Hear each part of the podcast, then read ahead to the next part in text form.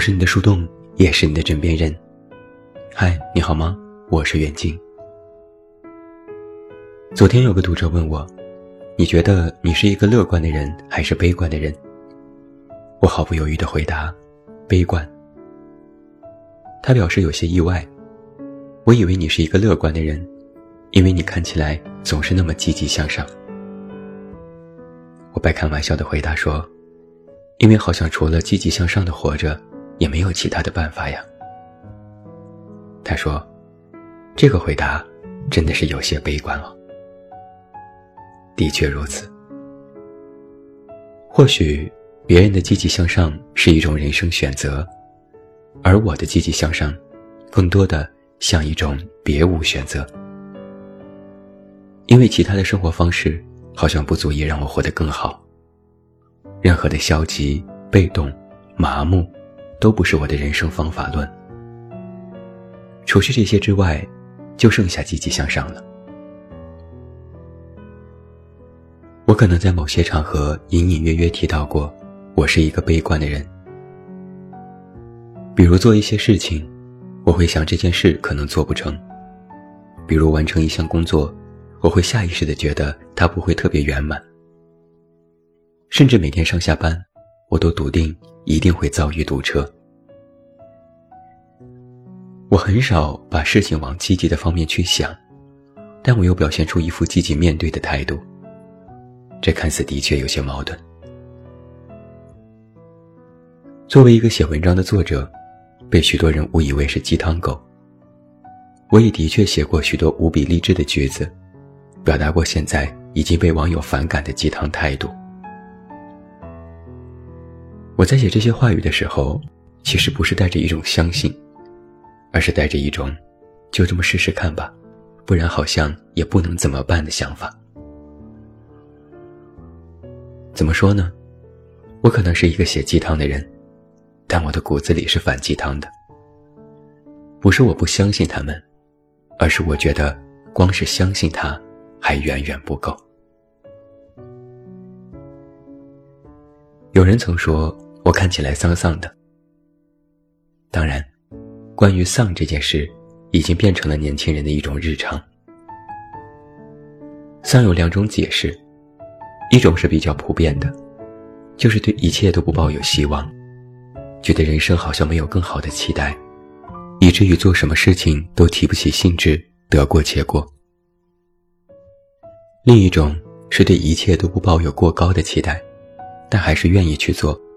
万一有出乎意料的惊喜呢？我自我审视了一下，我可能是属于后者的这种丧。总结来说，就是不提前预设过于美好的结果，然后尽自己最大的努力，并准备最坏的打算。久而久之，他给了我一个习惯是做 Plan B。觉得某件事不可能圆满，那就尽力去做。也许结果依然不够好，但我知道自己用尽全力，那就不会过于责怪自己的无能。觉得今天出门会堵车，那我就提前查看导航，提早出门，尽量避免堵车带来的各种突然状况，让自己有备无患。很多人觉得我是想得多，又是净想一些有的没的，在别人看来，那可能是一些无用功。于我而言，那是 Plan B。我不相信有什么不劳而获。相比之下，我更觉得很多事就算努力了很久，可能也没有什么回报。所以我才要更加努力，才要做多手准备，才要在任何时候都不能掉以轻心。也许有人会觉得你这样真会努力，但实际上，它背后的逻辑是。我不对结果抱有幻想，我只相信用自己双手去创造出的东西，那样我才会踏实。相反，如果现在让我中奖五百万，我才会焦虑的睡不着，觉得以后会倒大霉。我现在依然非常清晰的记得那次马东和许知远的对谈。马东在谈话当中提到一个非常重要的观点。他觉得自己是悲凉的底色。这听起来很不符合逻辑。一个做娱乐节目的主持人，一个公司老板，一个逗大家开心的前辈，底色竟然是悲凉的，好像一个并不开心却非要逗人开心的小丑。但马东却说，因为底色悲凉，才觉得至少在新鲜的边界会让人有一些幸福感。知道这个世界不会更好，所以只要活在这个世界上。就已经是一种幸福。当时在看这个采访的时候，我简直要和屏幕里的马东老师来一个击掌。以前我觉得自己是悲观的，但更为准确的说法，我可能如他一般，是底色悲凉。凭我的直觉，我认为做公共娱乐或大众媒体的人。好像或多或少都有这种特性，也不知是性格使然，还是环境造就。大家在谈论一些事情的时候，都没有什么特别乐观的想法。但恰好因为这种不把眼光放在更加长远和积极的一面，更能够在当下创造出一些格外新鲜的东西。比如，坦白说，我现在对别人没有期待。它主要体现在我不要求别人给我什么回应。以前我总是想着，我写文章要被人看到，我做工作要被肯定认可，我做任何事情都渴望得到别人的赞美。我可能连一个别人的眼神和动作都会在意。我也期待我的同事伙伴和我一起，共同创造出什么新鲜的东西被人记住。但过去这些年，这种感觉。的的确确是在降低了。我开始不太在意外界给我的反馈。虽然我不在意的方式表现的比较傲娇，学会了怼人，一言不合就开怼，但在心里我非常明确的知道，我不需要什么回应，我甚至可以自娱自乐。但首先，我做的事情是我喜欢的，我做出的东西是对得起良心和付出的。因为自己首先问心无愧，我做到了自己可及的最好。那么至于别人的评价或误解，我就没有了期待。好的反馈，那是我应得的，不值得骄傲；坏的反馈，只能说一句：你不懂我，我不怪你。为这种悲观或不抱期望，我现在。学会了一件事，享受。我变成了一个非常容易满足的人。说起来有点可笑，哪怕今天工作非常忙碌，也不顺利，但晚上有非常美丽的夕阳，我就会自己偷偷开心。几天没有休息好，只要来一顿火锅，我就感觉自己重新活了过来。哪怕今天平淡无奇。只要洗了一个热水澡，在加湿器里放一点刚买的精油，有非常好闻的味道，我都会觉得这个晚上非常美妙。因为不再期待什么，所以生活里出现的任何一点一滴的小确幸，都会被我牢牢抓住，看在眼里。很多人把这种状态称之为“活在当下”。我果然变成了一个活在当下的人。知道多想明天也没什么用，知道明天可能也不会变得更好，知道这个世界不会按照自己的想象去运转。那我期待它干嘛呢？我把今天活好了，自己让自己开心了，不是更好吗？而且，把今天活好了，明天可能也不会变得更加糟糕。对于我这样一个悲观的人，明天不需要更好，只要不是更糟，我就已经很满足了。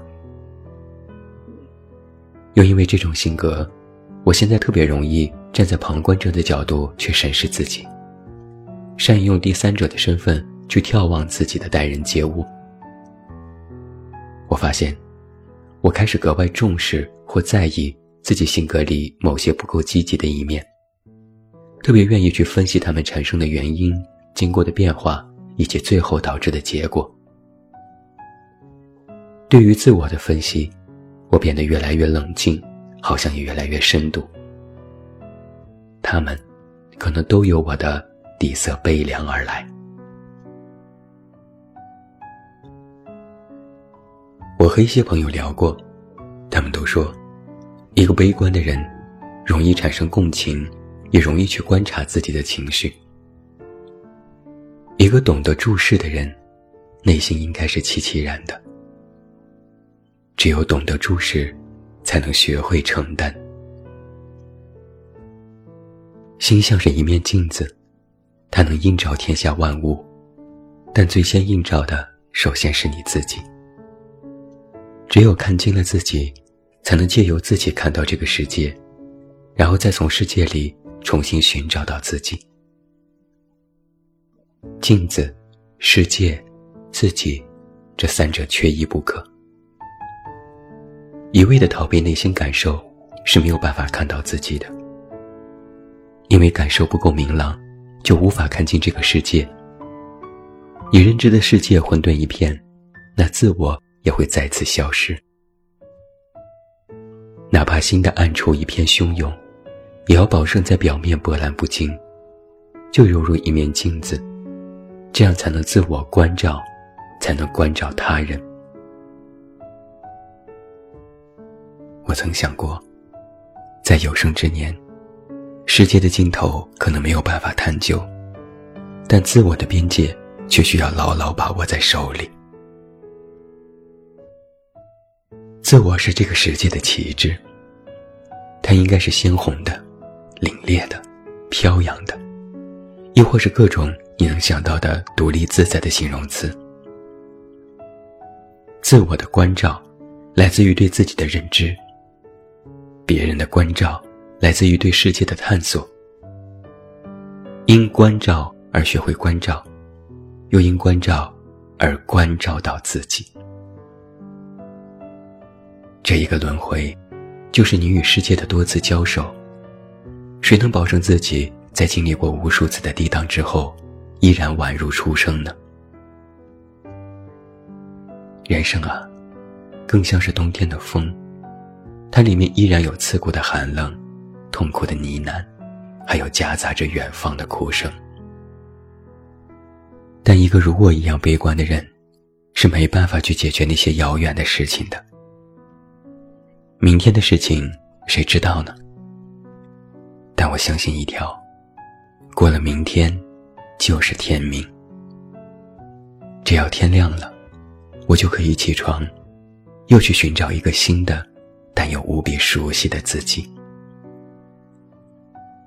走入这个世界，不必时刻拥抱，但要知道，风从哪里来。我是你的树洞，也是你的枕边人。关注公众微信，这么远那么近，找到我。我是远近，晚安。